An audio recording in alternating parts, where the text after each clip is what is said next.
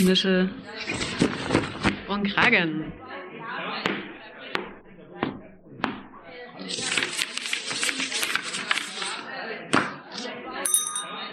Ruhe bitte. Hier ist euer Podcast Nische und Kragen von Arbeit und Leben Sachsen. Willkommen, liebe HörerInnen. Hi. Ich bin Anna. Und ich bin Christine. Wir nehmen euch heute mit auf unsere Reise durch Sachsen, die wir angetreten sind, um die Kommunalpolitik besser zu verstehen. Heute haben wir euch ein fantastisches Interview mitgebracht. Tom Richter von Fridays for Future Leipzig. Wir möchten darauf verweisen, dass die Aussagen Meinungen und politische Einstellungen der Interviewten widerspiegeln und nicht notwendigerweise mit jenen des Vereins Arbeit und Leben e.V. übereinstimmen. Licht aus, Nischel an, los geht's. In unserer heutigen Folge begrüßen wir Tom Richter von Fridays for Future Leipzig. Tom, magst du dich einfach kurz unseren HörerInnen vorstellen, damit sie eine ungefähr eine Vorstellung haben, was du so machst und warum du heute hier bist? Ja, also wie du schon gesagt hast, ich bin Tom, äh, ich bin jetzt 22 Jahre alt und bin in meiner Freizeit viel bei Fridays for Future in Leipzig aktiv. Die Ortsgruppe auch so ein bisschen mitgegründet mit noch ganz vielen anderen Menschen, aber bin jetzt noch so eine der Personen, die noch komplett mit dabei ist, jetzt seit den fast drei Jahren, die es jetzt schon da ist. Und wenn ich nicht gerade Fridays for Future äh, Zeug mache, dann äh, studiere ich eigentlich dual äh, Elektrotechnik und mache eine Ausbildung zum Mechatroniker. Und das Elektrotechnikstudium geht auch so ein bisschen in Richtung erneuerbare Energien. Von daher passt das eigentlich ganz gut. Das ist eigentlich so alles, was man so hauptsächlich zu mir sagen kann. Okay, danke schön. Wie lange bist du denn schon bei Fridays for Future dabei? Du hast gesagt, du hast gegründet. Vielleicht kannst du noch kurz was zum Gründungsprozess sagen. Und was sind deine Aufgaben, die du übernimmst bei deiner Ortsgruppe? Greta Thunberg hatte die Fridays for Future Bewegung ja Mitte, Ende 2018 gestartet und nach der Klimakonferenz in Polen kam dann auch in Deutschland die Idee auf, solche Schulstreiks fürs Klima quasi zu machen. Und es kam tatsächlich über eine WhatsApp-Gruppe die Info, dass jetzt auch sowas in, in Leipzig oder generell in Sachsen gestartet werden soll. Mhm. Und äh, ich war damals in einem ökologischen Freiwilligendienst. Da kam so ein bisschen die Information darüber äh, bei uns in, in die Gruppe rein und ich dachte mir so, ich gucke mir das mal an und bin dann in meiner Mittagspause im, im Freiwilligendienst mal zum Wilhelm-Leuschner-Platz gegangen und da standen so zehn Leute und die, die sind so langsam zugeregnet worden, weil es so richtig schlechtes Wetter war, Ende Dezember. Am 21. Dezember 2018 war das und das war so die, die erste Aktion von Fridays for Future Leipzig mit so ja, 10, 15 Leuten. Und es war irgendwie cool zu sehen, dass da junge, engagierte Menschen plötzlich da sind und eher aus der Schule gegangen sind, die Schule quasi bestreikt oder geschwänzt, wie man das jetzt nennen will, haben. Und genau, danach haben wir uns noch, äh, weil es so geregnet hat und wir aber irgendwie besprechen wollten, wie es weitergeht, in der Stadtbibliothek getroffen und äh, noch irgendwie kurz darüber geredet, ob wir uns regelmäßiger treffen wollen. Mhm. Und dann haben wir uns ein paar Wochen später zum Plenum und zu anderen größeren Aktionen getroffen und ja, dann ist das so ein bisschen so ein Selbstläufer geworden. Am Anfang dachte ich mir noch so, ich, ich könnte irgendwie so vom Freiwilligendienst, ich ähm, hatte da so ein Landessprecheramt inne, hier in Sachsen. Äh, ich dachte, ich könnte irgendwie noch so ein paar äh, Freiwilligendienstressourcen zur Verfügung stellen, um irgendwie dieses, äh, das Klimathema, was da damit angesprochen wurde, auch noch ein bisschen hervorzuheben. Aber irgendwie nach vier Wochen war Fridays for Future bereits größer als das Freiwillige Ökologische Jahr und äh, das war irgendwie ganz lustig zu sehen. Ja, und meine Aufgaben, das ist eine sehr breite Palette. Also mhm. hauptsächlich bin ich so für den Öffentlichkeitsarbeit und Social Media Auftritt verantwortlich, mhm. mit auch anderen Leuten, äh, aber das hat sich so durchgezogen. Also eigentlich mache ich das mit ein paar Pausen schon seit Anfang an mit. Also äh, Aufrufe schreiben, Webseite betreuen, äh, so Sharepics machen, wo so Infos zu Demos draufstehen, Bilder auch auf dem Klimastreik machen oder von jungen Fotografinnen, die wir auch in der Ortsgruppe oder befreundet mit uns sind dann, dann die Bilder hochladen. Mhm. Wir haben auch schon ein Video geschnitten, wo abseits von so Öffentlichkeitsarbeit äh, natürlich auch so Organizing, also Mails beantworten, Anfragen, manchmal auch Interviews. Äh, also von einem Jahr bei dem Klimastreik war ich auch mal pressesprechende Person. Dann viel so Organizing allgemein. Also den letzten Klimastreik hier in Leipzig am 24.09. habe ich die Versammlungsleitung gemacht und da gab es am Ende noch viele Baustellen und da haben richtig viele Leute dann noch ihren Nachtschlaf äh, dafür geopfert, dass es dann am Ende irgendwie noch eine runde Sache wurde. Das ist dann auch eine Aufgabe, wo ich mich wiedersehe. Okay, krass. Ganz schön viel auf dem Teller. Wow, okay. Ähm, was motiviert dich denn dazu, so viel dich in deiner freien Zeit zu engagieren?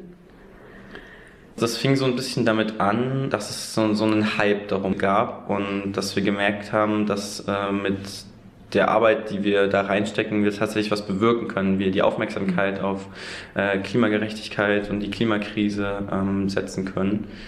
Und ähm, gerade im Zuge der Verhandlung der Kohlekommission, die mal damals getagt hatte, und äh, der Beschlüsse zum äh, Klimapaket, die ja dann irgendwie nicht so rosig waren, haben wir gemerkt, dass wir da irgendwie großen gesellschaftlichen Druck drauf aufbauen können und äh, die Klimakrise und ihre Ungerechtigkeiten so in, in die Gesellschaft drücken können.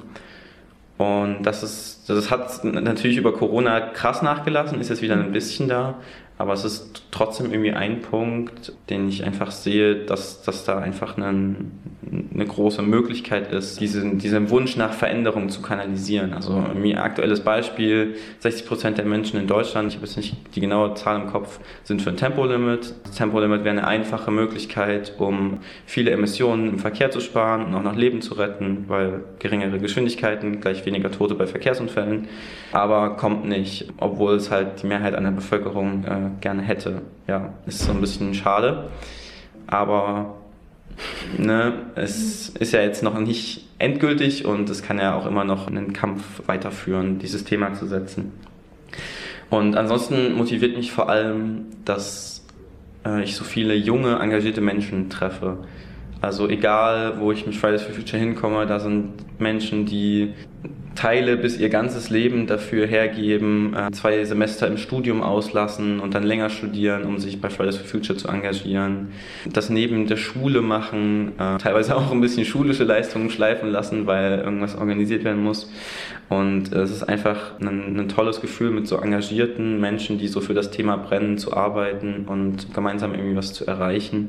Natürlich motiviert mich aber auch zu sehen, wie dringend das Handeln eigentlich ist. Also fast täglich, wenn man in der Klimabubble ist, äh, wenn man viel in den sozialen Medien unterwegs ist, Twitter ist da sicherlich noch ein richtig schnelllebiges Medium. Da kommen täglich so ganz viele verschiedene Nachrichten zu, zur Klimakrise rein. Die meisten sind eher schlecht.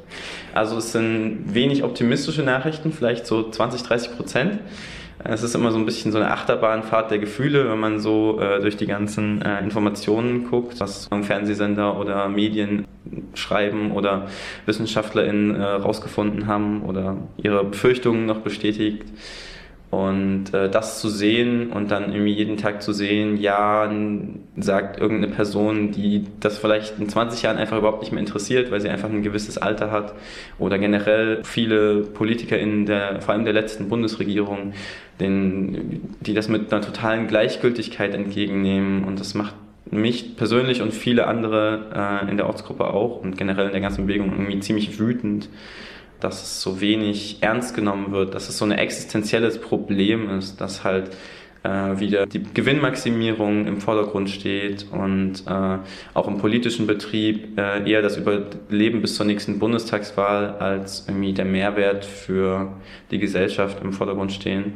Das ist ein manchmal ein bisschen deprimierend, aber es motiviert auch auf der anderen Seite dann am nächsten Morgen, ähm, wenn ich irgendwie eine Nacht drüber geschlafen habe, auch weiterzumachen und zu merken, wie viele andere Leute auch es in der Klimabewegung gibt, die äh, die da schon dran sind, die sich gegenseitig empowern, gegenseitig unterstützen. Das, das dürfen wir natürlich auch nicht vergessen. Das vergessen wir natürlich auch nicht, dass Fridays for Future die Klimabewegung nicht erfunden hat. Da gibt es Menschen, die schon seit Jahren und Jahrzehnten da kämpfen, teilweise viel größere Repressionen erleben und äh, nie so richtig ernst geworden sind, bis, das, äh, bis die Klimakrise so einen Hype erfahren hat die natürlich die ganze Arbeit im Voraus schon gemacht haben, dass das Thema auf die Agenda gesetzt haben und die mhm. quasi auch so ein bisschen den Grundstein dafür gelegt haben.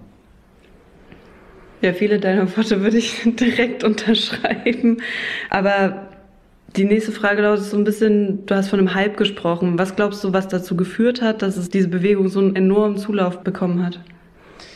Ich glaube, das hing so ein bisschen mit dieser völlig neuen Form des Protests zusammen, dass plötzlich jetzt mal am Beispiel von Greta Thunberg, die das Ganze initiiert hat, eine Schülerin gesagt hat, nee, äh, dass ich, ich kann damit jetzt mit diesem Dilemma nicht mehr leben, dass es auf der einen Seite die Klimakrise und ihre Probleme gibt und auf der anderen Seite Menschen, die darüber entscheiden, was für die Klimakrise passiert oder zur Bekämpfung der Klimakrise passiert und die das eben nicht entscheiden und nicht handeln und dann einfach gesagt hat, ja, damit kann ich nicht leben, das kann ich nicht mit mir vereinbaren, ich gehe jetzt in den Schulstreik. Und es gab ja davor immer mal wieder so Menschen, die in den Hungerstreik gegangen sind, weil sie keinen anderen Ausweg gesehen haben. Und das ist meistens in ein paar netten Worten und einem Gespräch mit einer Politikerin oder so äh, gemündet. Und danach äh, hat die Person aufgegeben, weil es halt irgendwie nichts gebracht hat, sein das eigene Leben dann für keine Veränderungen zu opfern.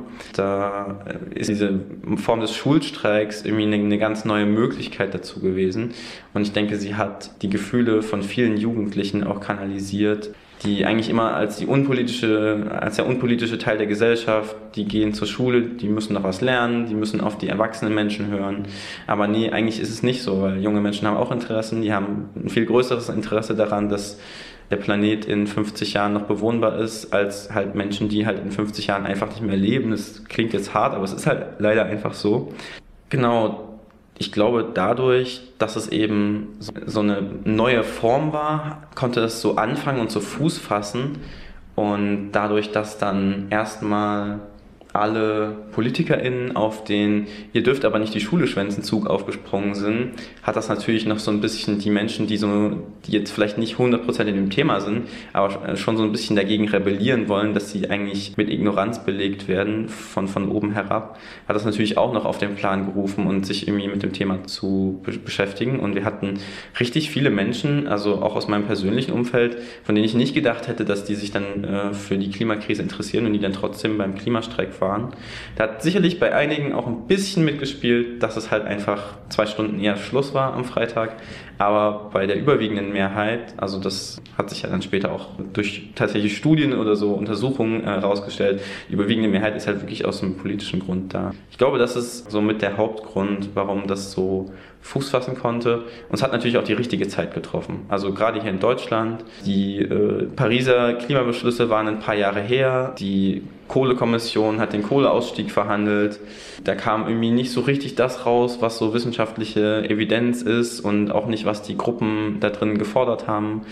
Teilweise mussten sich die Gruppen dann auch irgendwie vorführen lassen. Das hat irgendwie auch den Nerv der Zeit getroffen. Also dann war der Sommer ja auch, wie die Sommer auch schon davor, einer der wärmsten und einer der trockensten. Es gab überall Waldbrände und es hat alles so ein bisschen dazu beigetragen, dass das dann so zu einem Hype geführt hat. Okay. Was gibt es neben dem Schulstreik, was ja wirklich eine sehr neue Form war, sehr innovativ? Was gibt es neben dem Schulstreik noch für Mittel und Instrumente, wie ihr eure Interessen durchsetzen könnt? Es ist eine große Bandbreite. Der Schulstreik ist natürlich so ein zentrales Mittel, auf die Straße gehen, laut zu sein, Hunderttausende, teilweise Millionen Menschen auf die Straße zu bringen. Das macht natürlich Eindruck, das macht Schlagzeilen, das sorgt auch irgendwie dafür, dass öffentliches Interesse darauf kommt. Es gibt natürlich noch eine Vielzahl von anderen Möglichkeiten, irgendwie politisch Einfluss zu nehmen. Also Petitionen. Dann hat Fridays for Future bundesweit, sachsenweit, in anderen Bundesländern und auch in anderen Ländern auf, auf der Erde Forderungen gestellt. Also nochmal die, die evidenzbasierte Forschung und die Ergebnisse der WissenschaftlerInnen genommen und gesagt, hier, das sind die Ergebnisse, da gibt es einen Konsens drüber. Über 99 Prozent der WissenschaftlerInnen sind sich einig. Macht es jetzt? Das ist dafür notwendig, um das zu machen. Das ist dafür notwendig, um das Überleben von einem Großteil der Menschheit zu sichern. Dann aber auch die Möglichkeit, sich irgendwie mit anderen Gruppen zusammenzutun, Initiativen zu starten. Fridays for Future hat selber eine Studie in Auftrag gegeben, um nochmal die Machbarkeit des 1,5 Grad Ziels quasi zu bescheinigen lassen beim Wuppertal-Institut. Und ja, Ergebnis ist machbar, wenn wir jetzt halt anfangen, da richtig drastisch äh, was zu machen. Aber es gibt natürlich auch auf kommunaler Ebene viele verschiedene Möglichkeiten, sich einzubringen. Und im Zuge dieses Anstiegs oder dieser, dieser Entwicklung von Fridays for Future in Leipzig haben wir uns mit dem Jugendparlament zusammengetan und hatten den Antrag in den Stadtrat gegeben, dass der Klimanotstand in Leipzig ausgerufen werden soll, dass die Stadt anerkennt, dass es wirklich ein Notstand ist. Es klingt immer so ein bisschen dahergesagt, Klimanotstand, ja, das denken sich irgendwie die Hippies von der Straße aus, die da freitags rumhüpfen. Aber wenn wir mal betrachten, vor welchen Katastrophen wir stehen, dieses Jahr auch in Deutschland, in Westdeutschland die Überflutung oder teilweise auch in der sächsischen Schweiz, Zunahme von Extremwetterereignissen wie diesen ist eindeutig auf die Klimakrise zurückzuführen. Aber nicht nur in Deutschland. Ne? Wir schauen in Deutschland immer wieder auf die deutschen Probleme, aber wir exportieren auch richtig viele Probleme. Wir leben hier in der gemäßigten Klimazone. Da ist nicht so, ne? das ist schon ein Wort, gemäßigtes Klima. An anderen Orten zerstören Tropenstürme ganze Landstriche, Wälder trocknen aus oder werden abgebrannt, auch aus kapitalistischen oder schon fast kolonialistischen äh, Verhältnissen heraus. Deswegen war es uns halt wichtig, dass dieser Klimanotstand anerkannt wird. Und wir haben zusammen mit dem Jugendparlament einen Antrag in den Stadtrat eingebracht und äh, dann hat die Stadt ganz lange sich damit beschäftigt, wie sie das in ihr Stadtkonstrukt einarbeitet. Also die Leute in der Klimaschutzleitstelle, die dafür, die, die gab es tatsächlich schon davor, die dafür verantwortlich waren, die haben irgendwie die ganze Zeit gerübelt, wie packen sie jetzt diesen Notstandsbegriff in irgendwie eine Beschlussverordnung rein. Und irgendwann am 30. Oktober 2019 äh, wurde dann durch den Stadtrat der Klimanotstand ausgerufen. Und äh, im Zuge dessen hat sich auch der ein erweiterter Beirat gegründet. Wird von uns immer Klimabeirat genannt, aber es ist eigentlich der erweiterte Beirat des Forum Nachhaltiges Leipzig. Das Forum Nachhaltiges Leipzig ist ein offizieller Beirat der Stadt Leipzig, bei dem verschiedene Gruppen, die für eine nachhaltige Entwicklung in Leipzig sich einsetzen, in Klammern wollen. Also da sind halt nicht nur Umweltgruppen drin, da ist auch BMW und die Sparkasse drin, da sind auch einige WissenschaftlerInnen und ja, ich würde mal sagen, Chefs und Chefinnen von äh, Hochschulen und so sind da auch mit drin. Genau, und dieser Beirat wurde quasi erweitert um ein paar Sitze, zwei Sitze von Fridays for Future und noch, dem, noch ein paar anderen Gruppen. Aber es ist leider so ein bisschen so eine Zuhörveranstaltung geworden. Also dieser, dieser erweiterte Beirat ist halt kein Beirat im äh, Sinne der sächsischen Gemeindeverordnung. Er hat dann natürlich auch nicht so richtig irgendeine Befugnis und er beruht so ein bisschen auf dem guten Willen des Oberbürgermeisters. Der gute Wille des Oberbürgermeisters ist zumindest da, das ist schon mal schön, aber falls der Oberbürgermeister irgendwann mal nicht mehr da ist, äh, ist halt auch wahrscheinlich der erweiterte Beirat Klima weg und äh, deswegen brennt es uns eigentlich auch so ein bisschen unter den Nägeln, da noch ein bisschen Veränderungen anzustoßen. Wir würden uns eigentlich wünschen, wenn die Stadt das, was sie eigentlich versprochen hat, wahrmachen würde und jede Entscheidung wirklich auf ihre Folgen für die Klimakrise äh, auch wirklich kontrolliert und sicherstellt, dass eine kommunalpolitische Entscheidung auch damit einhergeht. Mm, natürlich kommen jetzt wieder Leute an und sagen, ja, aber die Stadt Leipzig, die ist doch ganz klein, die kann nichts machen, es sollen doch erstmal die anderen was machen. Erstmal ist die Stadt Leipzig gar nicht so klein. Zweitens ist unser Oberbürgermeister Präsident des Deutschen Städtetags. Also er kann da mit super Vorbildwirkungen hervorgehen. Und die Stadt Leipzig brüstet oder rühmt sich ja auch immer so ein bisschen mit dieser Vorbildwirkung. Also die schreiben auf jeden Brief, den sie verschicken, Leipzig schützt das Klima oder so. Aber dann fehlt so ein bisschen dann mit so ein paar coolen Projekten voranzugehen und andere Leute hinterherzuziehen. Also solche Sachen wie in Frankreich, das ganze in Paris, dass das ganze Straßen oder die ganze Innenstadt autofrei wird. Äh, in Madrid wurde es ja auch versucht. Generell die Radinfrastruktur in der Stadt lässt wirklich zu wünschen übrig. Also ich habe bestimmt schon zwei Felgen an meinem Fahrrad austauschen müssen wegen irgendwelchen Schlaglöchern hier. Der ÖPNV ist krass ausbaufähig, aber auch solche Sachen, dass die Stadt es noch nicht mal schafft, ihre Dienstwagenflotte, wenn sie Neuwagen anschaffen, wenigstens zu elektrifizieren oder nach Alternativen zu suchen. Äh, die Ticketpreise bei der LVB steigen auch jedes Jahr und es ist dann auch einfach irgendwie nicht mehr sozial gerecht möglich, klimaneutral in Leipzig unterwegs zu sein. Also wenn ich für eine Stunde äh, Straßenbahn fahren drei Euro bezahlen muss, Also ich laufe lieber oder fahre lieber Fahrrad. Menschen, die sich das irgendwie kein Fahrrad haben, die haben dann ein Problem und die sich das dann nicht leisten können. Also es gibt irgendwie so viel in der Stadt zu tun, so viele Dinge, die die Stadt auch selber voranbringen kann. Auch, auch ganz viele Projekte, die jetzt nicht unbedingt mit, der, mit dem Klima zu tun haben, sondern eher mit der Umwelt vor Ort, aber dann auch das Stadtklima beeinflussen. Also zum Beispiel, dass durch die Verdichtung und dadurch, dass Leipzig wächst, immer mehr Grünflächen wegkommen und die Stadt Leipzig da eigentlich auch eingreifen könnte und sagen könnte, okay, diese Grünfläche, die hier über die Jahre entstanden ist, wir kaufen die jetzt einfach und machen einen Park daraus und, und widmen sie einfach um und erhöhen dadurch die Lebensqualität. Für mich so ein bisschen die lustigste und eine der kleinsten Entscheidungen, aber die, die steht so ein bisschen symbolisch dafür, was so, so Stadtpolitik bedeutet. Dass diese Baumscheiben, also diese Flächen, wo Bäume stehen, das ist ja immer so ein Stück des Pflasters fehlt dort und dort wächst meistens was. Und regelmäßig kommt die Stadtreinigung vorbei und reißt das, was da wächst, raus. Und die machen das, weil sie das gesagt bekommen haben. Und jetzt nach langem Hin und Herringen hat der Stadtrat jetzt endlich beschlossen, dass das nicht mehr rausgerissen wird.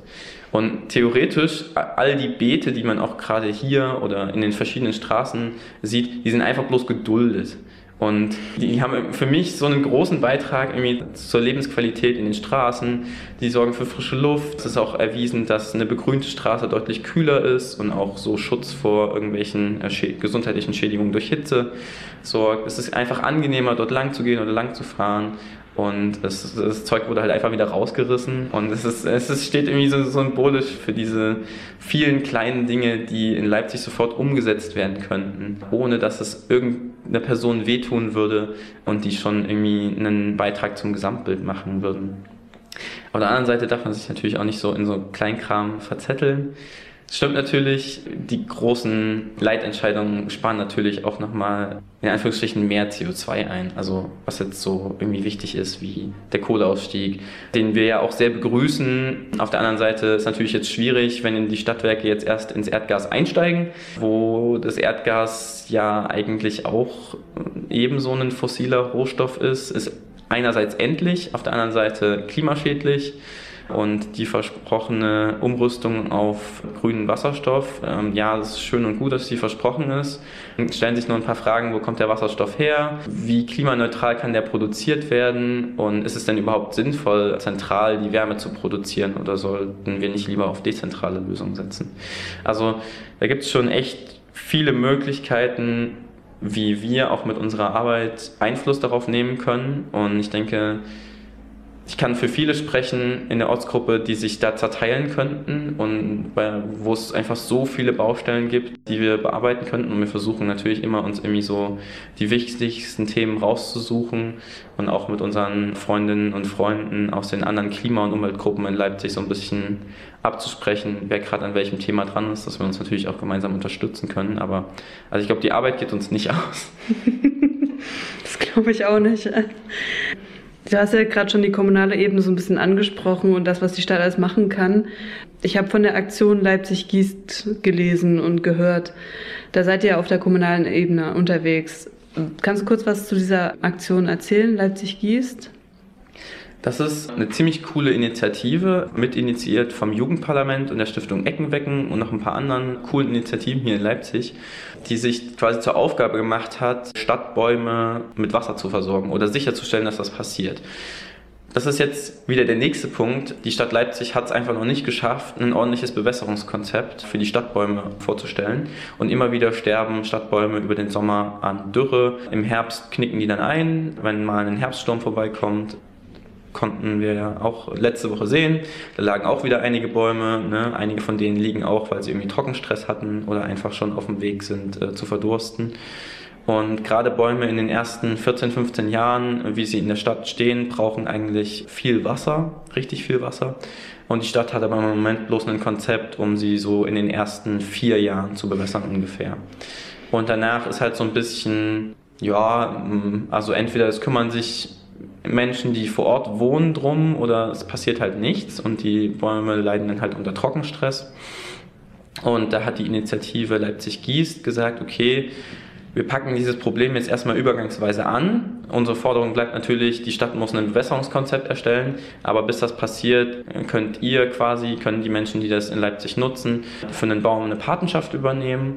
Und dann gibt es eine App oder auch eine, eine Webseite, auf der man dann sich einen BenutzerInnen-Account machen kann und einen Baum dann adoptieren kann, in Anführungsstrichen. Und die App zeigt dann an, wie viel hat es in letzter Zeit geregnet, wie viel braucht der Baum generell. Und dann können Menschen dann eintragen, wie viel sie gegossen haben. Und ich fand das irgendwie so ein richtig cooles Projekt und es war sowas, was ich davor schon in Berlin gesehen hatte. Da gab es Gieß, die Gieß den Kiez-Initiative und ich dachte mir irgendwie so, das ist voll die coole Sache äh, im Hinterkopf und dann irgendwie so ein paar Monate später kam so diese Initiative Leipzig gießt so auch auf uns von Fridays for Future zu und ich fand das die super Sache und dann habe ich mich auch so aus eigenem Interesse dafür, weil ich das irgendwie sehr cool finde, so ein bisschen dahinter geklemmt. Die anderen Menschen in der Ortsgruppe fanden das auch eine super Sache. Und da dachten wir uns, dann nutzen wir unsere Reichweite, die wir haben, um irgendwie der Initiative so ein bisschen noch Aufschub zu geben. Wir waren irgendwie noch relativ klein und haben quasi irgendwie so einen Leitfaden dazu gemacht, wie die App zu benutzen ist und wie quasi jede Person selbst die Versäumnisse der Stadt aufarbeiten kann und die Bäume gießen. Und genau, ich habe von, von meiner Wohnung auch zwei Bäume adoptiert, um äh, die ich mich versuche, so gut es geht zu kümmern. Und dann haben wir als Dankeschön von der Initiative noch so einen Bewässerungsbeutel äh, geschenkt bekommen. Das war ganz nett. Das ist irgendwie eine ziemlich coole Möglichkeit natürlich, sich selbst auch in Leipzig einzubringen, aber ich finde, da ist ganz wichtig, dass wir nicht vergessen dürfen, dass das eigentlich nicht die Aufgabe der Zivilgesellschaft ist, die Bäume zu gießen, sondern das ist eigentlich die erklärte Aufgabe der Stadt. Das ist, sind die Stadtbäume. In der Karte sind ja auch bloß die Bäume drauf, die der Stadt gehören, in Anführungsstrichen, und die, die auf Privatgrund stehen oder nicht als Straßenbäume zählen in Parks, die sind da ja auch gar nicht mit drauf. Und eigentlich müsste da bald mal ein ordentliches Bewässerungskonzept kommen. Ich weiß leider nicht, wie gerade der aktuelle Stand ist. Da wird irgendwie drum gerungen äh, zwischen Stadtrat und Stadtverwaltung. Aber das ist eigentlich irgendwie so eins der coolen Projekte, die wir quasi in unserer Mitmachen-Kategorie haben, um Menschen zu zeigen, hey, du willst dich engagieren, mach das oder komm bei uns zum Plenum und bring dich bei uns mit ein. Das, äh, genau. Ihr habt ja auf eurer Homepage dann geschrieben, es gibt, oder du hast es auch gesagt, es gibt die Notwendigkeit, dass die Stadt eben ein ordentliches Bewässerungssystem durchsetzt. Und auf der Homepage steht, ihr wollt die Stadt mit Nachdruck daran erinnern. Wie macht ihr das? Welche Instrumente stehen euch da auf dieser Ebene der Stadt zur Verfügung? Mit Nachdruck daran erinnern ist natürlich eine schwammige Formulierung, das ist völlig klar. Und es ist nicht so einfach, jetzt einfach in die Stadt heranzutreten und sagen, hey Stadt, macht mal. Oder auf Instagram der Stadt eine private Nachricht zu schreiben und sagen, macht mal ein Bewässerungskonzept. So funktioniert das natürlich nicht. Aber zusammen mit den Initiativen, die dahinter stehen, äh, Stiftung Ecken wecken und das Jugendparlament können wir natürlich auf die Stadt Einfluss nehmen. Also das Jugendparlament ist ja ein formaler Beirat der Stadt. Das Jugendparlament kann Anträge im Stadtrat stellen. Dann können über so Stiftungen und Umweltgruppen und Klimagruppen natürlich äh, Petitionen oder Anfragen an die Stadt gestellt werden. Die dafür verantwortlichen BürgermeisterInnen sind ja auch durchaus im Austausch mit den für sie relevanten Gruppen. Also Umwelt- und äh, Sportbürgermeister Heiko Rosenthal trifft sich ja auch immer mal mit Klima- und Umweltgruppen, um einfach so zu besprechen, was deren Themen sind und dann zu schauen, ob diese Themen irgendwie in den Rahmen der Stadt passen oder in den Rahmen, was der Stadtrat äh, beschließt. Wir sind aber auch in der guten Situation, dass wir tatsächlich viele Stadträtinnen und Stadtraträte gut kennen.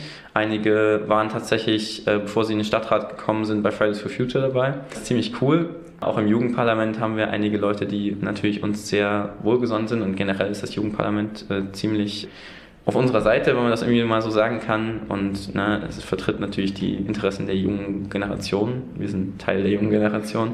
Ansonsten Petitionen oder halt, wie gesagt, dieses direkte mit den einzelnen Parteien äh, in Kontakt treten. Wir haben auch schon Podiumsdiskussionen zu verschiedenen Themen, jetzt noch zu Leipzig Gießt noch nicht. Das, da sind wir eher in so einer unterstützenden Rolle dazu.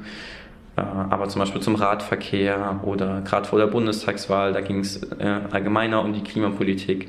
Ähm, eine Podiumsdiskussion zu organisieren und dann VertreterInnen von allen demokratischen Parteien einzuladen und dann mit denen zu reden darüber, was äh, ihre Vorstellungen sind und ob das denn aus unserer Sicht vereinbar ist und ob das denn auch aus wissenschaftlicher Sicht dabei vereinbar ist. Also meistens holen wir uns dann auch noch Wissenschaftlerin dazu, die dann irgendwie nochmal Nachdruck, mit Nachdruck sagen kann, ja, ist tatsächlich so, was die sagen. Klingt, klingt krass, klingt radikal, aber muss so, weil irgendwie nichts tun ist radikaler. Ja, ansonsten auch über, genau, wir treten an Personen ran, die in, in ihrer Partei und ihrer Parteiarbeit uns schon relativ nahe stehen. Da gibt es ja einige Parteien, die uns näher stehen und einige Parteien, die uns eher weniger nahe stehen und die dann quasi auch uns fragen oder auf uns zukommen oder wir gehen auf die zu und äh, klären ab, was sind so die drängenden Punkte, was ist wichtig, was äh, gibt's gerade, was steht gerade vielleicht auf der Tagesordnung und ja, andererseits wie wir auf die Stadt auch noch Einfluss nehmen können, ist natürlich öffentlichen Druck erzeugen. Also das Thema immer wieder öffentlich über unsere Kanäle bespielen, darüber informieren, hey, es gibt jetzt am Beispiel dieser App Leipzig gießt oder dieser Initiative, hey, es gibt diese Initiative Leipzig gießt, aber warum gibt es die denn? Ah, okay, die Stadt Leipzig macht das nicht. Hier habt ihr die Info dazu, warum das nicht so ist. Ich denke, dass es jetzt nicht die große Veränderung herbeibringen wird, wenn wir auf Instagram schreiben, dass es diese Probleme gibt und diese Lösungsmöglichkeiten. Aber ich, es kann irgendwie so ein Multiplikator sein in, in die Richtung, dass Menschen das wahrnehmen und dass Menschen äh, sich darüber selbst vielleicht auch informieren und dann vielleicht auch eine Petition unterstützen oder andere Arbeit unterstützen oder generell, dass Menschen auch im Stadtrat sich dessen bewusst werden, weil die gucken ja auch und uns folgen auch viele Stadträtinnen und KommunalpolitikerInnen auf unseren Kanälen und bekommen so quasi auch mit, was, was uns bewegt und werden vielleicht auch so ein bisschen beeinflusst oder bekommen einen Anstoß von uns, was uns wichtig ist. Mhm. Danke. Nochmal zurück zur Frage des Einflusses auf die Politik.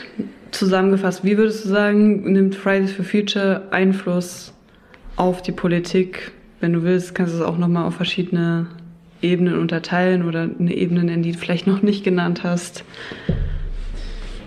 Im Hauptpunkt auf der Straße und durch das Stellen von Forderungen, dann in kleineren, aber nicht minder wichtigen Punkten durch äh, Bündnisarbeit und Vernetzung, durch so, ja, ich scheue mich immer ein bisschen davor, das Wort zu sagen, aber Lobbyismus kann man es vielleicht nennen. Ja, bin ein bisschen unzufrieden damit. durch alle Kontakte, die sich uns irgendwann mal ermöglicht haben. Mhm. Das sind so die Hauptpunkte. Ja, was bedeutet denn für dich Lobbyismus? Das ist eine gute Frage. Ähm, also eigentlich ist es ja irgendwie Einflussnahme auf politische Entscheidungen oder politische EntscheidungsträgerInnen zum eigenen Vorteil irgendwie. Das ist so die Definition, die ich im Kopf habe. Ich finde dabei aber irgendwie wichtig zu unterscheiden, was jetzt Lobbyismus für ein großes Interesse ist oder Lobbyismus für ein einzelnes Interesse. Also ich tue mich schwer damit jetzt zu sagen, dass Fridays for Future äh, jetzt mit einem Lobbyverband der Automobilindustrie äh, gleichzusetzen ist. Äh, also aus meiner Sicht vertreten wir die Interessen zukünftiger Generationen und aktuell schon unterdrückter oder von unter den Folgen der Klimakrise leidender Menschen und äh, zum Beispiel der Verband Deutscher Automobilindustrie vertritt halt die Interessen der Automobilindustrie eben. Also es ist natürlich schwierig irgendwie abzugrenzen, was ist guter, was ist schlechter Lobbyismus. Es ist natürlich auch irgendwie wichtig, dass in einer politischen Diskussion alle Seiten gehört werden. Es bringt uns natürlich auch nicht weiter, wenn wir jetzt sagen, okay, wir machen jetzt morgen alle Automobilkonzerne zu und alle ArbeiterInnen sind dann ohne Arbeit und ne, die Klimakrise ist ja auch eine soziale Frage. Auf der anderen Seite, die Sachen werden immer wieder gegeneinander ausgespielt, was irgendwie richtig blöd ist, weil eigentlich brauchen wir die Menschen auch auf unserer Seite für unsere Kämpfe. Deswegen war es auch irgendwie ganz cool, dass am Freitag die IG Metall vor allem, also ich habe es vor allem in Westdeutschland mitbekommen, auf der Straße war und gesagt hat, ja, sozial-ökologische Wende brauchen wir, aber vergesst die ArbeiterInnen nicht, äh, vergesst die Menschen, die dann einen Arbeitsplatz brauchen nicht. Und da wäre es eigentlich ganz wichtig, wenn dann der richtige Lobbyverband dafür dann sagen würde, okay, dann fordern wir jetzt von PolitikerInnen ein Programm, was die Jobs zum Beispiel in der Braunkohleindustrie abbaut, aber gleichzeitig Umschulungsmöglichkeiten bietet, um zum Beispiel in den erneuerbaren Energien so zu arbeiten. Denn hinter jedem Arbeitsplatz und hinter, jede, äh, hinter jeder Arbeiterin steckt natürlich auch irgendwie ein individuelles Schicksal, dass Menschen davon abhängig sind und dass Menschen auch von Industriezweigen in ihrer Region äh, abhängig sind und dass es auch wichtig ist, dass wir jetzt nicht einfach sagen, okay, von heute auf morgen fallen 8000 Jobs in der Braunkohle weg, im Lausitzer Revier zum Beispiel, da fällt aber natürlich immer unter den Tisch, dass in den letzten zehn Jahren über 100.000 Jobs in den erneuerbaren Energien einfach so abgebaut wurden. Und da das große öffentliche Interesse einfach gefehlt hat, weil die einfach keine große Lobby hinter sich hatten. Und vielleicht andererseits, weil das auch das neue Unbequeme war, worum wir uns kümmern müssen. Erneuerbare Energien äh, ist nervig, kostet Geld äh, diese komische EEG-Umlage ist voll teuer, dass sie total ungerecht ist, sei mal ne, noch daneben gestellt, aber die war ja in der ersten Idee äh, voll die gute Idee, dass äh, die, die Menschen irgendwie mitgenommen wird und dafür ist es ja eigentlich wichtig, dass die Interessen nicht nur der einzelnen Gruppe gesehen werden und nicht nur das Interesse, okay, die Menschen wollen ihren Job in der Automobilindustrie behalten, sondern die Menschen wollen halt einen Job erhalten und nicht in Armut absinken oder in Arbeitslosigkeit. Und die Menschen müssen mitgenommen werden auf dem Weg und dürfen halt nicht gegeneinander ausgespielt werden. Das ist irgendwie so, was wir immer wieder erleben, aber was total kontraproduktiv ist. Also es bringt ja jetzt nichts, die Leute jetzt gegeneinander auszuspielen. Dann, wenn wir merken, okay, es geht nicht mehr, dann müssen wir jetzt trotzdem umbrechen und äh, am Ende sind alle wütend auf alle. Äh, eigentlich wäre es voll wichtig, ein Bündnis zu schließen und dass auch zum Beispiel die Automobilindustrie oder die äh, fossile Energiegewinnung erkennt, okay, das, was wir machen, ist irgendwie aus so Klimasicht äh, uncool und vielleicht bekommen wir ja durch unseren Einfluss PolitikerInnen dazu, da einen Wandel reinzubringen und dann konzentrieren wir uns halt tatsächlich irgendwie auf erneuerbare Energien das spring, äh, kommt natürlich jetzt auch noch die ganzen systematischen Fragen rein. Also, dass kapitalistische Großkonzerne eine unglaublich große Macht ausüben können und ihre Interessen natürlich viel höher proportionaler äh, vertreten können als äh, Umweltverbände. Also können wir jetzt am, am scheidenden Verkehrsminister Andi Scheuer äh, festmachen, der sich äh, hunderte Male mit der Automobilindustrie traf, aber nur eine Handvoll Male mit Umweltverbänden, ob das, obwohl das genauso zu seinem Job dazugehört, sich mit den Menschen die einen Autobau und Neubau nicht so cool finden und auch aus guten Gründen nicht so cool finden, zu treffen. Das ist so ein bisschen der Versuch auf verschiedenen Ebenen durch diesen, ja, dann nennen wir es halt Lobbyismus, äh, auf politische Entscheidungen Einfluss zu nehmen.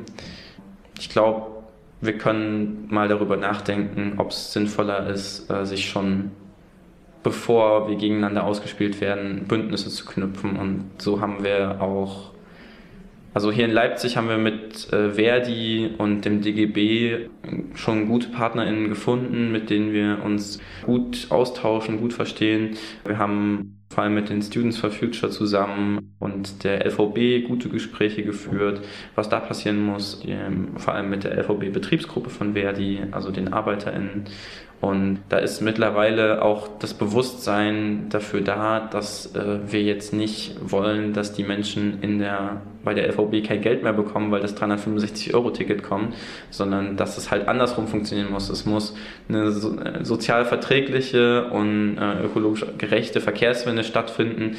Und die StraßenbahnfahrerInnen sind dann nicht irgendwie das, was hinten runterfallen muss, sondern die StraßenbahnfahrerInnen sind dann so die Heldinnen, die die Verkehrswende voranbringen und jeden Morgen aufstehen und was für Klimagerechtigkeit tun und für eine gute Mobilitätswende.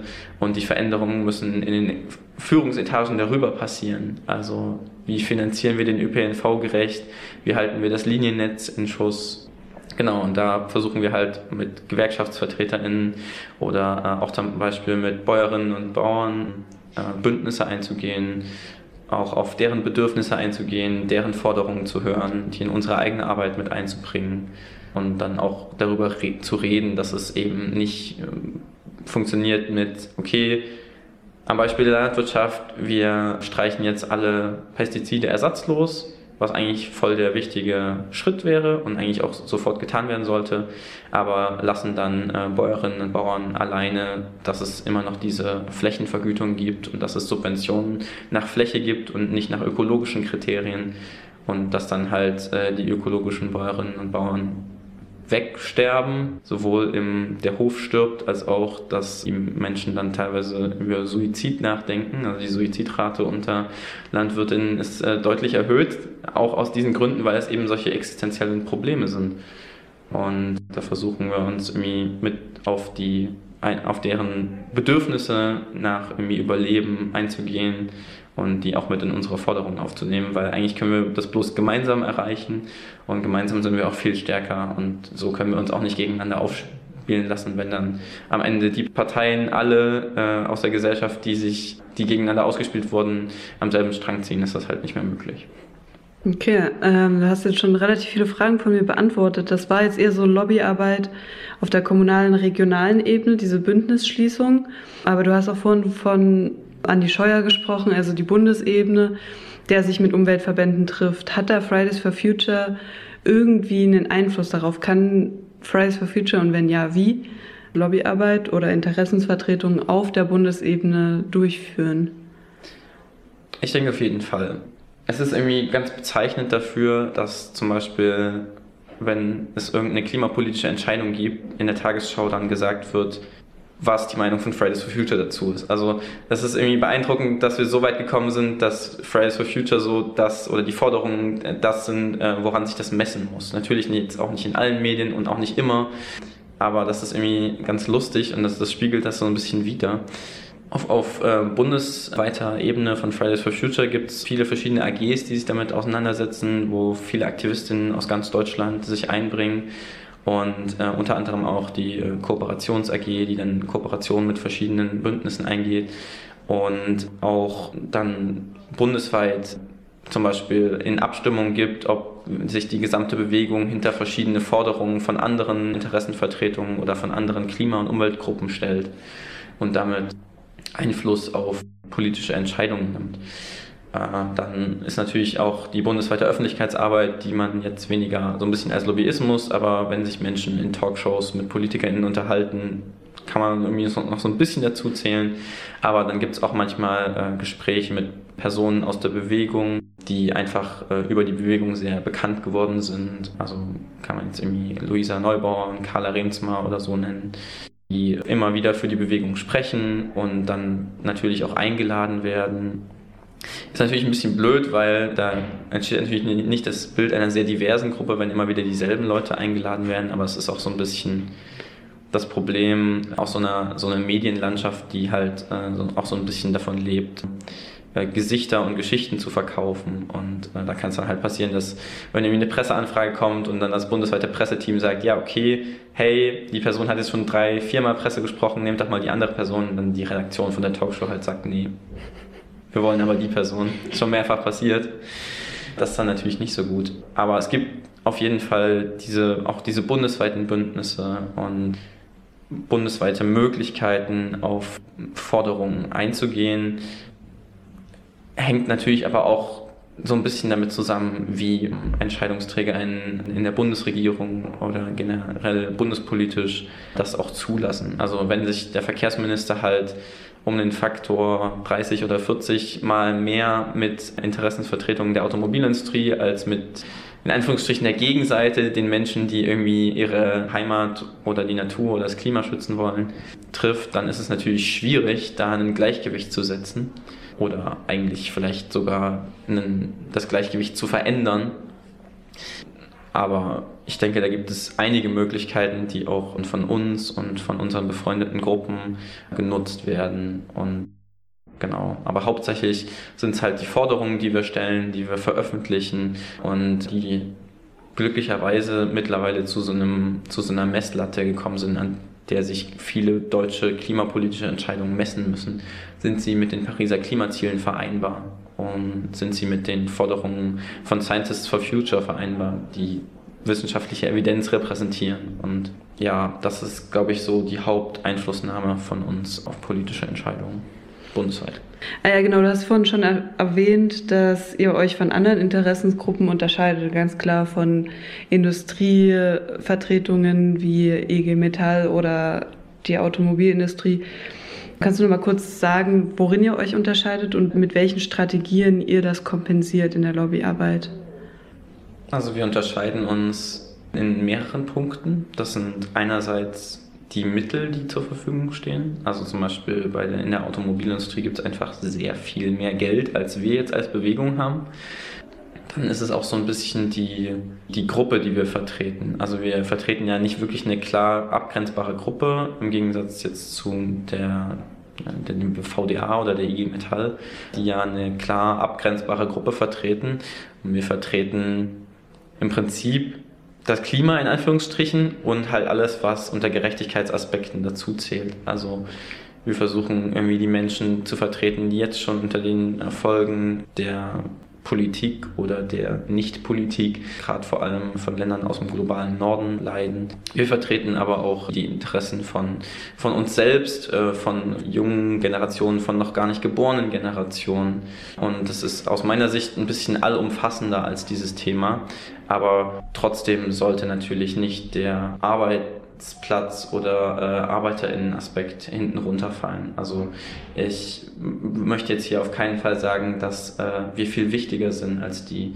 Die Klimakrise ist natürlich ein viel größeres Thema als jetzt die äh, Automobilindustrie, aber trotzdem ist es natürlich wichtig, dass die ArbeiterInnen auch dafür mitgenommen werden.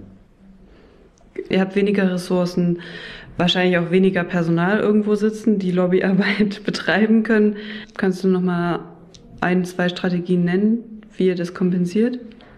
Ich glaube, die beste Strategie, die wir haben, ist das öffentliche Interesse und die öffentliche Aufmerksamkeit. Also Druck auf der Straße zu erzeugen. In letzter Zeit hat sich so ein bisschen der Leitspruch entwickelt, Klimagerechtigkeit wird auf der Straße erkämpft, weil es halt leider so ist, dass wir in den Parlamenten gerade nicht so richtig weiterkommen. Also vielleicht mit der nächsten Bundesregierung, aber eine äh, FDP, die so 90 Prozent der Forderungen, die wir jetzt als nicht radikal bezeichnen würden, schon eine Absage erteilt.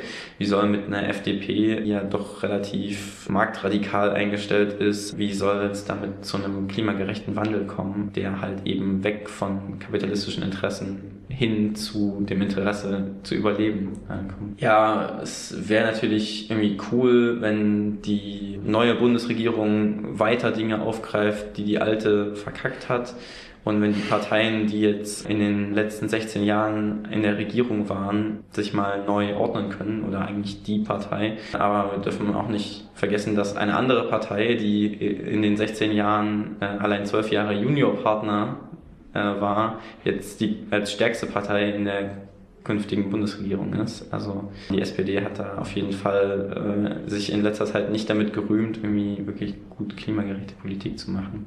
Der Wandel hin zur Umweltbewegung dauert jetzt eigentlich schon so circa 40 Jahre. Haben sich die Bedingungen für den Umweltlobbyismus in den letzten Jahren verändert? Ja, also die Bedingungen haben sich auf jeden Fall verändert. Es ist mehr von so einem Randphänomen zu einem Phänomen in der Mitte der Gesellschaft geworden. Problem ist, dass Unternehmen das dann natürlich auch zu ihren eigenen Zwecken missbrauchen, Greenwashing-Kampagnen fahren, Kleidungsindustrie, äh, Kohlekonzerne, alles Mögliche. Und die Gruppen sind auch so ein bisschen aus so einer unbequemen, komischen Ecke mehr in die Mitte der Gesellschaft gerückt. Also Menschen ketten sich zwar irgendwie immer noch in Gorleben oder früher in Gorleben, jetzt im, im Tagebau oder im Hambacher Wald äh, an Schienen. Aber das ist, es, es steht noch eine breitere ähm, Zivilgesellschaft dahinter, die die Leute unterstützt und ihnen irgendwie in Anführungsstrichen den Rücken frei hält und solidarisch daneben steht. Also die Bedingungen haben sich auf jeden Fall geändert, aber nicht nur in eine gute Richtung. Also es gibt innerhalb der Bewegung kann es schnell passieren, dass wir irgendwie denken, okay, äh, wir, wir kommen jetzt irgendwie in so eine radikalere Ecke oder so, oder wir müssen eigentlich viel radikaler werden, oder das, was wir gerade machen, reicht eigentlich nicht. Und dann äh, blicken wir zurück und merken so, ah, okay, vor 40 Jahren haben sich auch schon Leute an die Schienen gekettet. Das äh, dürfen wir natürlich nicht vergessen, dass wir die Klimabewegung natürlich überhaupt nicht erfunden haben und dass es da auch schon Leute davor gibt. Es ist natürlich durch diese Verbreiterung auf eine breitere Gesellschaft einfacher, in Anführungsstrichen geworden, äh, für Klimagerechtigkeit zu kämpfen, auf einem niedrigeren Level. Also es gibt weniger Repressionen innerhalb von Deutschland, für eine, für, wenn wir auf die gesamte Klimabewegung gucken, aber generell die Repressionen gegen Menschen, die halt äh, nicht nur freitags auf der Straße demonstrieren, haben sich halt anders verändert. Ich kann jetzt nicht sagen, ob die besser oder schlechter geworden sind, weil ich einfach auch vor 40 Jahren noch nicht dabei war. Aber wenn jetzt neue Versammlungsgesetze erlassen werden, wie zum Beispiel in, in Nordrhein-Westfalen, wo ähm, in einem Zug jetzt Ende Gelände mit äh, Neonazi-Aufmärschen äh, genannt wird und quasi verboten wird, einen uniformierten Aufzug zu bilden, dann äh, erfahren die natürlich irgendwie ganz andere Repressionen ja, aber für, vor allem für Menschen, die sich in, in Randbereichen äh, engagiert haben, die äh, dann unter Repressionen litten äh, oder als die komischen Menschen oder unbequemen Menschen, auch nicht nur in Deutschland, es gibt ja auch äh, ganz anders, wo die Zerstörung durch die Klimakrise oder durch Ausbeutung schon viel länger stattfindet, gibt es ja auch schon Menschen, die engagiert sind oder einfach um ihre Lebensgrundlage kämpfen. Und die sind natürlich viel stärkeren Repressionen ausgesetzt kann ich beurteilen, ob das da besser oder schlechter geworden ist. Ich hoffe natürlich, dass es irgendwie besser wird, weil eine breitere Aufmerksamkeit darauf ist. Aber äh, das ist auch irgendwie so ein bisschen so ein Wettrüsten zwischen den verschiedenen Interessen. Einmal das Interesse, okay, ich möchte einen lebenswerten Planeten und okay, wir hätten gern die Kohle oder die Rohstoffe, die da in der Erde sind und würden damit gerne Profit machen. Also hat sich verändert, aber auf viele Ebenen und in viele verschiedene Richtungen. Es hat sich irgendwie noch so ein bisschen aufgefächert. Es ist breiter geworden und ich finde, aus dieser breiten Bewegung ist es wichtig heraus, dass wir uns nicht versuchen, irgendwie spalten zu lassen und dann solidarisch an der Seite von Menschen stehen, die zum Beispiel mit ihrem Körper irgendwie Kohleinfrastruktur blockieren oder auch Aktionen des zivilen Ungehorsams machen und mit gewaltfreiem Protest mehr als eine Demo machen die zum Beispiel jetzt aktuell in Lützerath äh, das Dorf verteidigen und dort Baumhäuser bauen und ein Camp bauen, die äh, den Hambacher Wald und den Dannenröder Wald versucht haben zu verteidigen, die äh, auf der ganzen Welt ihr Leben dann riskieren. Das ist in Deutschland zum Glück so, dass da selten das Leben dafür riskiert werden muss, aber in anderen Ländern ist es viel häufiger so, dass die Menschen dann auch mit dem Tod bedroht werden oder dann irgendwelche ja, teilweise auch Auf Auftragskiller irgendwie beauftragt wurden, um sich äh, irgendwelchen äh, indigenen Bevölkerungsgruppen zu entledigen. Einfach weil die unbequem sind, weil die halt dort wohnen, wo gerade irgendwie der Regenwald abgeholzt werden soll. Auf jeden Fall noch viel zu tun, bevor wir jetzt sagen können, wir haben jetzt irgendwie eine einfache Handhabe im Sinne, äh, dass wir die Klimagerechtigkeitsbewegung keinen Repressionen ausgesetzt ist und äh, wir Klimagerechtigkeit auf dem geraden Weg erreichen können. Denkst du, die steigende Aufmerksamkeit für den Klimawandel und damit ein Erfolg für euer Thema ist das Ergebnis des Engagements von aktiven Jugendlichen oder eher so eine allgemeine Hinwendung zu dem Thema? Also ich denke auf jeden Fall, dass es das Ergebnis von Engagement und Menschen, die irgendwie in der Klimagerechtigkeitsbewegung unterwegs sind, ist. Ich bin mir ziemlich sicher, dass wenn es diese ganzen engagierten Menschen seit Jahren und Jahrzehnten nicht gäbe, dass wir irgendwie wo ganz anders wären, dass wir deutlich unvorbereiteter wären. Ich will jetzt nicht sagen, dass wir in irgendeiner Weise vorbereitet sind auf das, was da auf uns zukommt. Äh, das möchte ich auf jeden keinen Fall verharmlosen. Aber ich denke, dass junge Menschen oder generell Menschen aus der Klimagerechtigkeitsbewegung da einen großen Einfluss daran haben, dass diese Änderungen passieren. Und das, das sehen wir ja. Der, das sehen wir immer nur an einzelnen Projekten, aber die einzelnen Projekte sprechen ja auch für sich und auch für, für weitere Entscheidungen und die dann darauf aufbauen. Da ist zuerst die Proteste in Gorleben, die irgendwie über 40 Jahre lang dafür, dafür gekämpft haben, dass da nicht einfach der Atommüll in einem völlig ungeeigneten Endlager umgelagert wird und die äh, jahrzehntelang als Idioten irgendwie verschrien wurden und am Ende haben sie dann haben sie es dann geschafft. Sie haben geschafft, dieses Endlager abzuwenden und dass es eine ordentliche Suche für das Endlager gibt. Also die Geschichte zu Gorleben ist ja eigentlich, ja, war halt nah an der verfeindeten DDR dran, äh, hat gepasst und die DDR hatte ja auch ihr Atommüllendlager nah an der BRD dran. Das war halt eine völlig politische und nicht eine wissenschaftliche Entscheidung. Als nächstes wäre der Protest um den Hambacher Wald. Also der Wald wäre halt einfach weg gewesen, wenn da nicht Leute hingegangen wären und gesagt hätten, nö, wir sind da jetzt, wir haben den besetzt und ihr kommt an uns nicht vorbei und ihr müsst uns räumen und wir wehren uns dagegen. Oder auch äh, die, die Klage vor dem Bundesverfassungsgericht. Die haben zwar auch nicht nur junge Menschen mit initiiert, sondern auch einige Gruppen und auch einige ältere Personen. Aber diese Klage hat ja so, einen, so eine Wichtigkeit und so einen Stellenwert erfahren dadurch, dass halt schon seit zwei Jahren davor es irgendwie eine starke, laute äh, Klimabewegung in Deutschland gab, die das auch in bürgerliche Schichten und in, bürgerliche Milieus äh, noch mehr kanalisiert hat.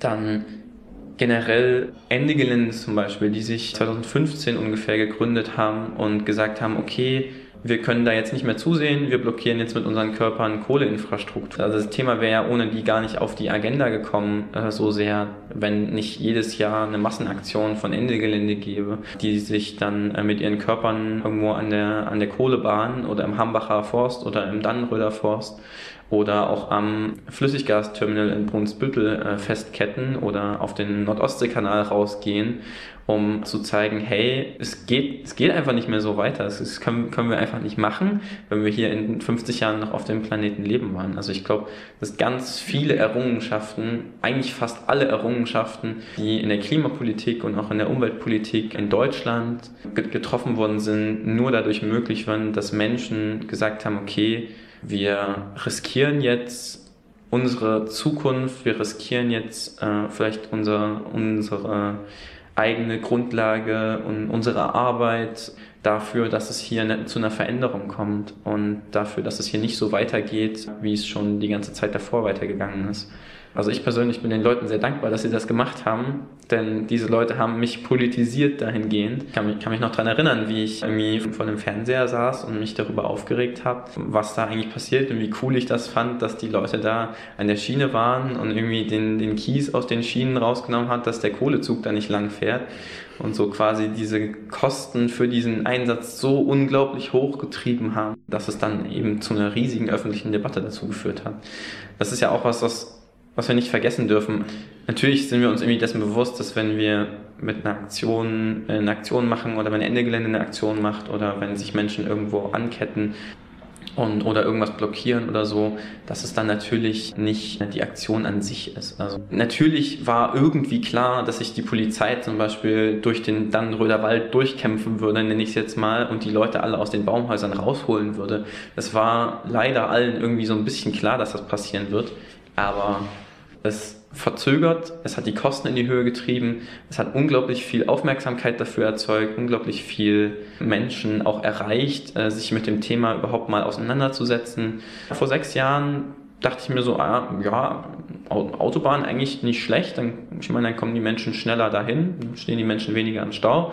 Totaler Quatsch, ne? Wir alle kennen die Bilder irgendwie aus den Staaten oder auch hier aus, aus Ballungsgebieten, wo immer wieder gesagt wird, okay, eine Spur mehr wird das Problem schon lösen. Und jetzt sind wir teilweise bei fünfspurigen Autobahnen in Deutschland oder äh, in den USA und in anderen Ländern noch viel mehr.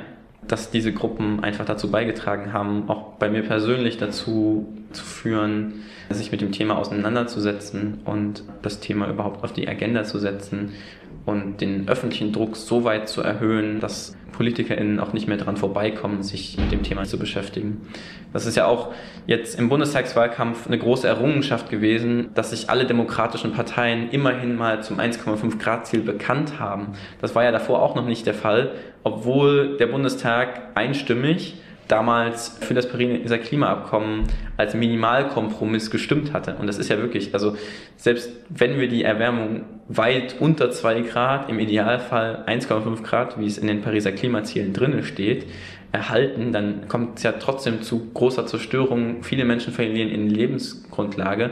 Und eigentlich ist es nicht das Ziel, sondern es ist eigentlich die 1,5 Grad Grenze. Das sollten wir nicht überschreiten, weil dann, dann, dann kommt es einfach zu Kipppunkten, die wir nicht mehr wieder rückgängig machen können. Dann schmilzt das Eis, dann äh, taut der Permafrost auf. Das sind sich selbst verstärkende Effekte. Und in der Politik wird dieses 1,5 Grad Ziel aber immer so als das radikalste hingestellt und wir gucken mal, ob wir so irgendwo da in der Richtung ankommen und steuern im Moment auf eine Erwärmung von weit über zweieinhalb Grad zu. Da ist es irgendwie Ist manchmal ein bisschen deprimierend, aber ist natürlich auch gut zu sehen, dass wir was bewegen können, dass äh, Aufmerksamkeit darauf gerichtet wird. Und gerade gestern war in Lützerath ein ein Dorf, was direkt unmittelbar vom Braunkohletagebau betroffen ist und wo äh, RWE, der Braunkohlekonzern, schon die Menschen vertrieben hat, schon seit Jahrzehnten dort quasi die Ungewissheit ist, ob, das Dor ob die Dörfer dort abgebaggert werden und viele Menschen aus der Ungewissheit dann auch einfach nachgegeben haben und gesagt haben, okay, ich, bevor ich jetzt hier in 20 Jahren mein Haus wieder abreißen muss, äh, dann hole ich mir halt irgendwo eine andere Zukunft. Und einige Menschen sind aber da geblieben und haben gesagt, okay, nee, ich äh, versuche das irgendwie zu schaffen, ich versuche das irgendwie mit mir zu vereinbaren und kämpfe dagegen. Gestern waren viele tausend, über 5000 Leute in Lützerath bei einem Dorfspaziergang. Der findet dort eigentlich jedes Wochenende statt. Und Ende Gelände und Fridays for Future hatten aber mit dazu aufgerufen und mobilisiert. Und dort gibt es gerade ein riesiges Camp äh, von Menschen, die versuchen, diesen Ort zu schützen. Auch auf den Wiesen von Bauer Heukam, der dort als letzter Anwohner noch geblieben ist und sagt, nee, äh, das ist alles, was ich habe. RWE will mir irgendwie nur einen Bruchteil davon geben und das ist alles, was ich mir hier irgendwie aufgebaut habe und ich verlasse das jetzt hier einfach nicht kampflos das ist auch ein schönes Beispiel dafür, wie die Klimabewegung zusammenarbeitet. Greenpeace hat eine riesige Banneraktion gemacht. Die haben ein riesiges, eine riesige rote Linie vor den Ort gelegt und gezeigt, da ist die 1,5 Grad Grenze, weil wenn die Kohle unter dem Ort verfeuert wird, verfehlt Deutschland definitiv seine Klimaziele.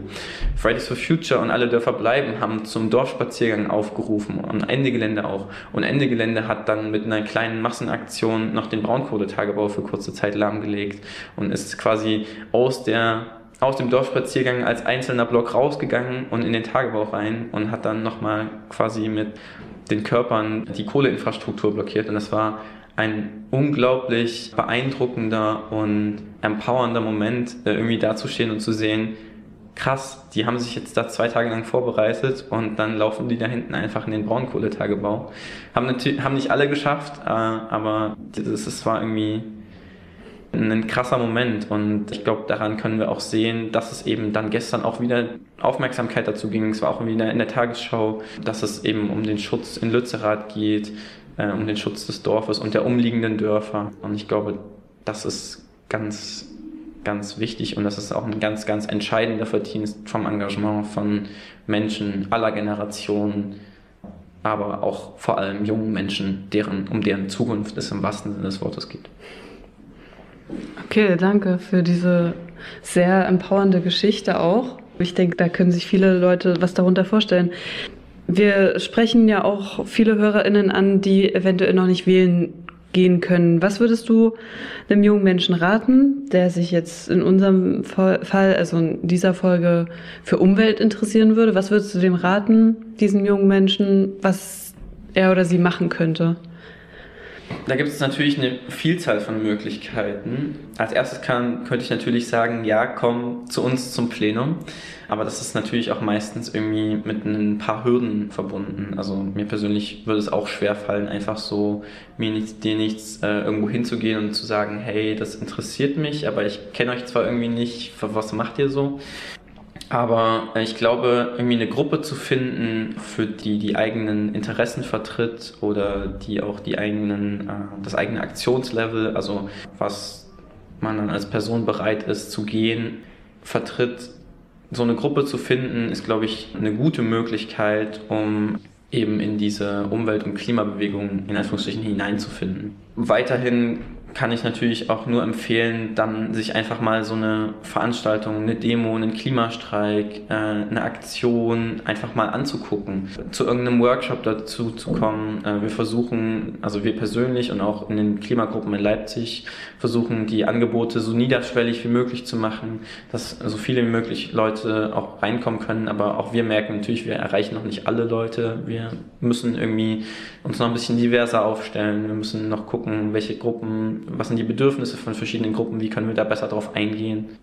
Aber es ist auf jeden Fall irgendwie eine gute Idee, sich mal bei so einer Veranstaltung, wo sich Klimagruppen vorstellen, die gibt es jetzt in Leipzig jährlich, äh, die Klimamesse nennt sich das, die wird wahrscheinlich wieder im Sommer stattfinden, so Anfang Juli vermutlich. Da stellen sich verschiedene Klimagruppen vor und da kann man in völlig entspannter Atmosphäre irgendwie von Stand zu Stand gehen und sich angucken, was die Klimagruppen so machen oder einfach mal so zum Plenum vorbeizukommen bei uns oder bei anderen Gruppen, genau, bei irgendeiner Aktion mal vorbeizukommen, genau, oder einfach uns, wenn sich die Personen das auch zutrauen, ich hätte da auch, glaube ich, ein bisschen Skrupel davor, wenn ich jetzt nicht am anderen Ende der Leitung sitzen würde, aber einfach mal irgendwie uns eine Nachricht schreiben in den sozialen Netzwerken oder eine Mail schreiben, hey, ich hätte Bock, was zu machen, was, was macht ihr denn so? Und dann gibt es nette Menschen, die am anderen Ende der Leitung sitzen äh, und, und, unsere Presse und, und, und Öffentlichkeitsarbeitsmenschen, die wir in der Ortsgruppe zum Beispiel haben oder die auch in ganz vielen anderen Gruppen sind, die dann weiterhelfen können und sagen, es gibt die und die und die Möglichkeit und du kannst gern zum Plenum vorbeikommen. Oder dann haben wir nächsten Freitag die Aktion, komm da doch gerne vorbei. Oder wir fahren zum Beispiel gerade zusammen nach Lützerath oder nach Frankfurt oder nach Berlin zu einem Zentralstreik oder so. Willst du da vielleicht einfach mitkommen?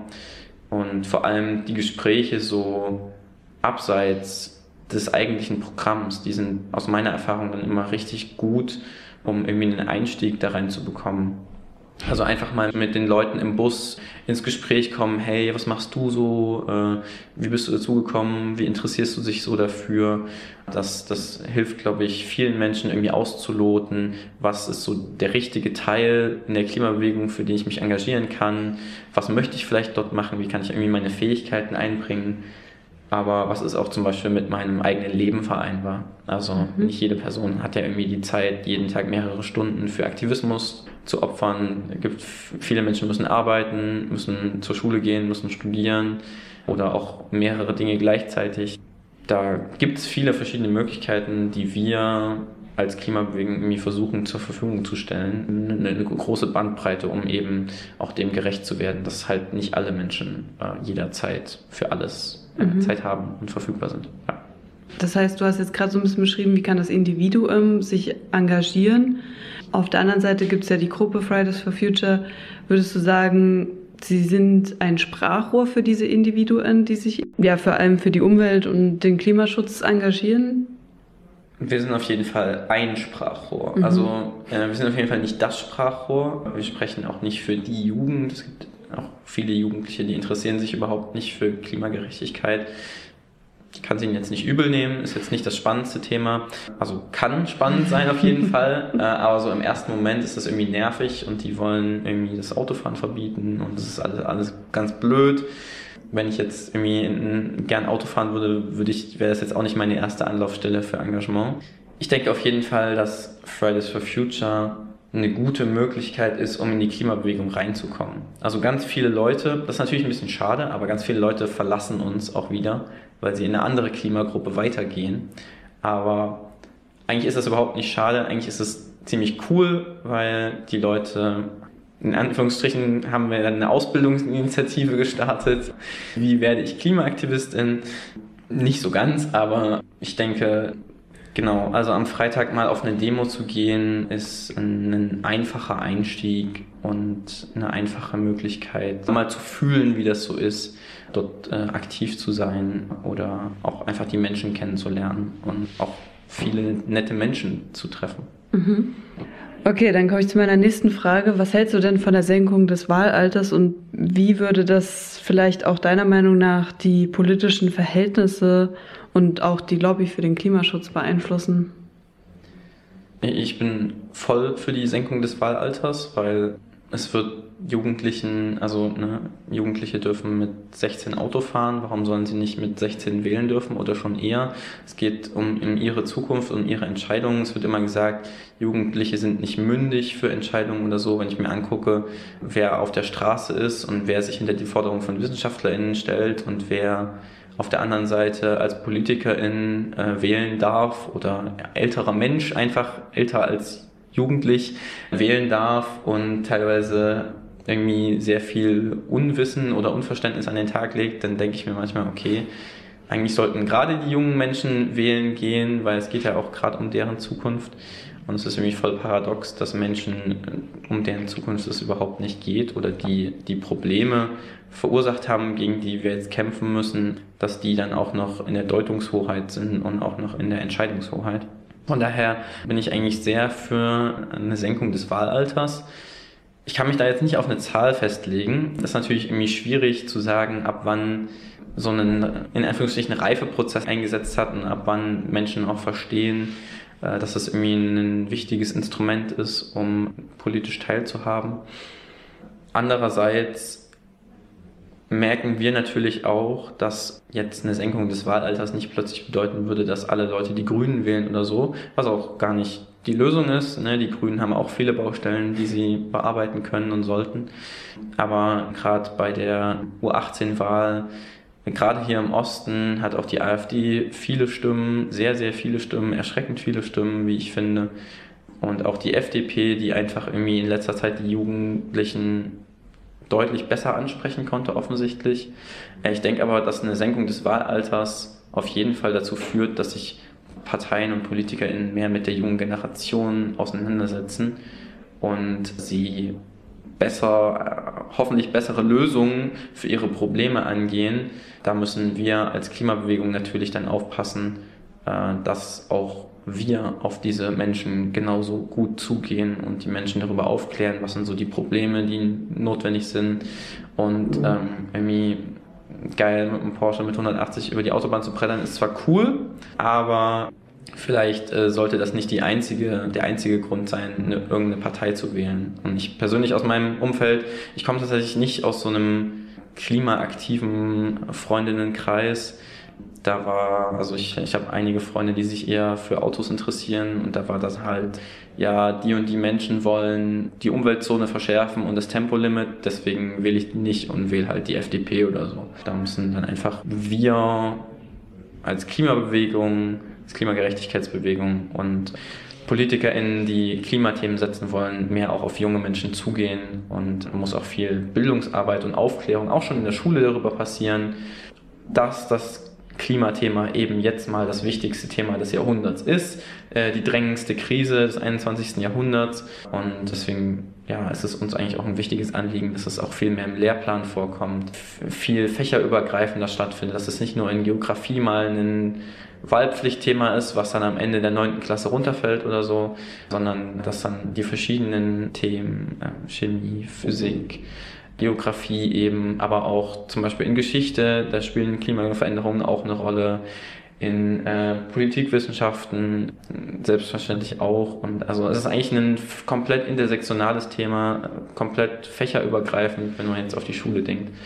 Und es ist einfach wichtig, dass im Zuge einer Senkung des Wahlalters auch eine, eine, Aufklärung über die dringenden Probleme der Gesellschaft stattfindet und die Jugendlichen äh, eher und besser zu äh, mündigen EntscheiderInnen gemacht werden. Und das äh, aber nicht von oben herab passiert, sondern den Menschen ges äh, gesagt wird, okay, das, das und das sind irgendwie die Fakten, das und das passiert und die Menschen dann selbst aus, aus sich heraus entwickeln, ah, okay, die Probleme müssen angegangen werden und sie nicht einfach das machen, was ihre Eltern schon machen, sondern auch mal kritisch hinterfragen, was ja. eigentlich gerade passiert. Okay, danke schön. Meine letzte Frage. Ich würde einen kurzen Satzanfang geben und du versuchst ihn mit ein paar Worten zu beenden. Kommunalpolitik ist eine wichtige Sache für die Klimapolitik vor Ort, weil sie Veränderungen und die Aufmerksamkeit in der Bevölkerung eben in, in, auch im kleineren Rahmen fördern kann und dazu beitragen kann, dass wir erkennen, dass eben auch kein Beitrag zur Klimagerechtigkeit zu klein ist und dass der Beitrag, den wir leisten müssen, auch eigentlich größer ist, als wir denken. Sehr gut. Herzlichen Dank. Ja, vielen Dank. Ich danke für die Möglichkeit. An dieser Stelle wollen wir uns herzlich von euch verabschieden und uns noch einmal bei unseren interviewten Personen bedanken. Es gibt noch jede Menge andere Interviews mit Nische und Kragen. Hört gern rein.